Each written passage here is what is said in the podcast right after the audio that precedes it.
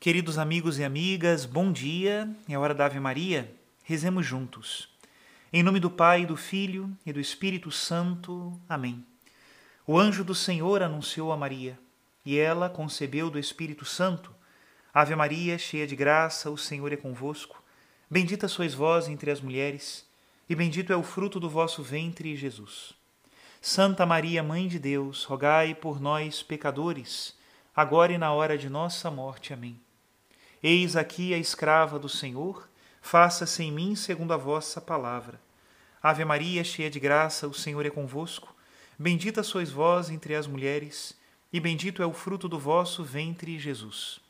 Santa Maria, Mãe de Deus, rogai por nós, pecadores, agora e na hora de nossa morte. Amém. E o Verbo de Deus se fez carne e habitou entre nós. Ave Maria, cheia de graça, o Senhor é convosco. Bendita sois vós entre as mulheres, e bendito é o fruto do vosso ventre, Jesus. Santa Maria, Mãe de Deus, rogai por nós, pecadores, agora e na hora de nossa morte. Amém. Rogai por nós, ó Santa Mãe de Deus, para que sejamos dignos das promessas de Cristo. Oremos. Infundi, Senhor, em nossas almas a vossa graça, nós o suplicamos, para que nós que conhecemos pelo anúncio do anjo, a encarnação de Jesus Cristo, vosso Filho e nosso Senhor, cheguemos por sua paixão e morte de cruz, à glória da ressurreição da carne. Pelo mesmo Cristo nosso Senhor. Amém. Em nome do Pai, do Filho e do Espírito Santo. Amém.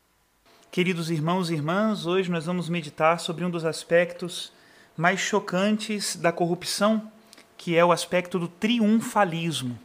Que as palavras do Papa Francisco nos façam meditar sobre a situação que nós vivemos no mundo, nas nossas famílias, no nosso país, e possamos então pensar verdadeiramente onde está a verdade, onde nós precisamos encontrá-la.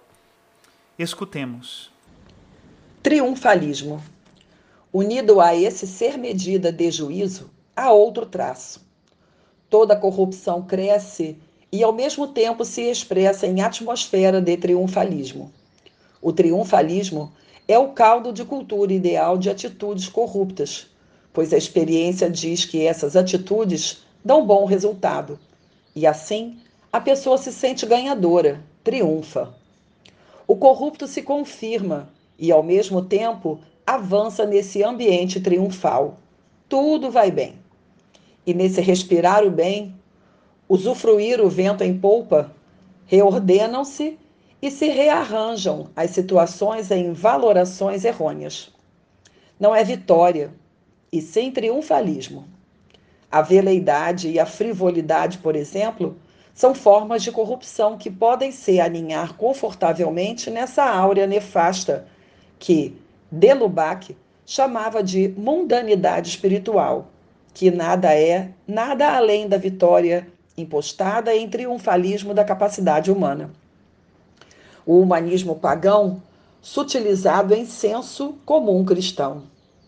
O corrupto, ao integrar à sua personalidade situações estáveis de degeneração do ser, faz isso de tal maneira que se estimula um sentido otimista de sua existência, a ponto de se embriagar em um avanço da escatologia, como é o triunfalismo.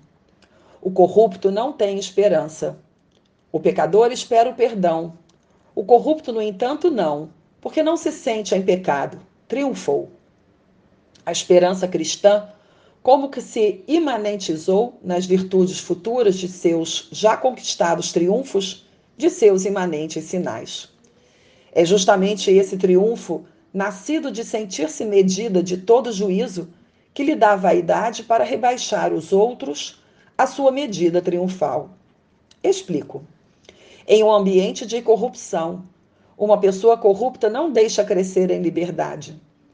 O corrupto não conhece a fraternidade ou a amizade, só a cumplicidade. Para ele, não vale nem o amor aos inimigos, nem a distração que está na base da antiga lei, ou amigo ou inimigo. Move-se nos parâmetros de cúmplice ou inimigo. Por exemplo, quando um corrupto está no exercício do poder, implica sempre outros em sua própria corrupção.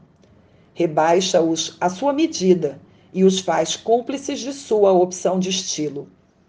E isso em um ambiente que se impõe por si mesmo em seu estilo de vitória, ambiente triunfalista, de pão e circo, com aparência de senso comum no juízo das coisas e de sentido da viabilidade nas opções variadas.